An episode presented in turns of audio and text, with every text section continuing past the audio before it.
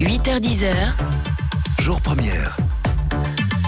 L'actualité des nouvelles technologies, c'est avec euh, Damien Van Acteur ce matin. Bonjour Damien. Bonjour. Vous revenez aujourd'hui sur une enquête menée par le site euh, Quartz qui s'est intéressé aux données collectées par les principales plateformes de contenu vidéo et surtout à, à l'usage évidemment qu'elles en font. Oui, François, c'est désormais une évidence. Les données personnelles des internautes constituent bel et bien une mine d'or pour toutes les plateformes qui hébergent et distribuent les photos, les vidéos et les articles qui circulent dans leurs tuyaux. Ce qu'on sait moins, c'est l'usage réel qui est fait de toutes ces données, notamment pour apprendre de nos habitudes, de nos goûts, de nos préférences, pour nous proposer de nouveaux services, de nouveaux produits, de nouvelles expériences, notamment via la publicité. Et à ce petit jeu très lucratif, si Facebook, Amazon et consorts se débrouillent plutôt pas trop mal, c'est le moins qu'on puisse dire, la vraie star, toute catégorie, c'est bien sûr la plateforme de vidéo à la demande Netflix qui est passée, maître dans l'art d'analyser toutes nos habitudes, le nombre de fois où l'on fait pause, les vignettes de présentation qui sont le plus à même à nous faire cliquer, voire même de déduire grâce à ces algorithmes quelle fin, heureuse ou malheureuse, sanguinolente ou sous forme d'happy end, que les utilisateurs sont les plus susceptibles d'apprécier. Et pourtant, Damien, euh, malgré ses 11 milliards d'euros de chiffre d'affaires, Netflix n'est pas la plateforme qui collecte et utilise le plus les données de ses utilisateurs.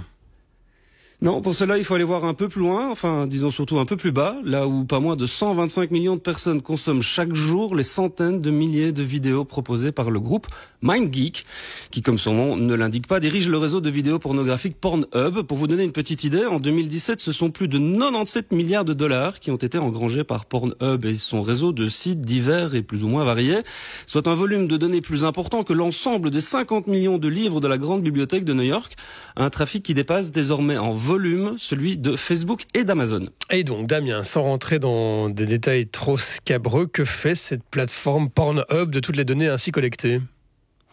Ce qu'il faut savoir, François, c'est que l'industrie du X a toujours et de tout temps eu un coup d'avance dans l'usage des nouvelles technologies. En fait, ce secteur a toujours fait preuve d'une remarquable agilité pour transformer en monnaie sonnante et trébuchante nos fantasmes visuels plus ou moins avouables. Souvenez-vous des cassettes VHS, hein, des DVD ou des services payants à la minute de nos premières connexions Internet en 56K. En fait, nous disent les, chercheurs de l'Université de New York qui ont analysé les données collectées par MindGeek, la plateforme dispose aujourd'hui d'un algorithme qui explore un spectre de nos comportements bien plus large que celui de Netflix ou Spotify, notamment grâce à l'usage des big data et de l'intelligence artificielle. L'objectif étant évidemment de continuer à engranger un maximum de bénéfices dans un univers où il ne faut pas oublier que l'énorme majorité des utilisateurs ne payent jamais un seul centime pour les contenus qu'ils consomment. Mmh. Et ce fameux algorithme, Damien, euh, qu'est-ce qu'il mesure, qu'est-ce qu'il analyse réellement? Tout, littéralement tout, le moindre clic, la moindre action, chacune de vos décisions, de vos choix de catégorie, par exemple, le temps passé sur chaque vidéo, en moyenne 10 minutes, mais rarement plus de 20, des milliers de scripts analysent en permanence et en continu les moments où les spectateurs décrochent, les avances rapides et même jusqu'aux mouvements et aux vêtements portés ou pas par les acteurs dans les moments les plus importants. Les vidéos sont ainsi découpées en segments de plus en plus précis au point que les producteurs de contenu premium, ceux pour lesquels les utilisateurs dégainent donc leur carte de banque, se base désormais sur ceci pour initier, prolonger, voire même tout simplement arrêter des tournages en cours. Donc si je comprends bien Damien, euh, et si on fait abstraction du fait qu'il s'agit de pornographie, qui est un secteur où la demande paraît euh, inépuisable, euh, on arrive tout doucement à un système où les contenus sont non seulement consommés à la demande, mais aussi produits à la demande, c'est bien ça?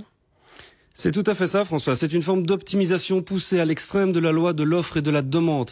Et si on se projette un tout petit peu plus loin dans l'avenir, qui n'est déjà plus tout à fait de la science-fiction, en partant du même principe évoqué plus haut, qui veut que la pornographie ait toujours un coup d'avance sur l'usage des nouvelles techno, je vous laisse imaginer le potentiel d'application et surtout d'exploitation des données qui sont désormais collectées dans les dispositifs de réalité virtuelle, qui vous émergent désormais corps et âme dans des scénarios de plus en plus réalistes, à trois, voire à quatre dimensions et plus, si affinité. Merci. Euh, Damien Valecter pour ses précisions hein, donc sur la manière dont euh, euh, les données personnelles des utilisateurs du web sont euh, utilisées. Merci beaucoup.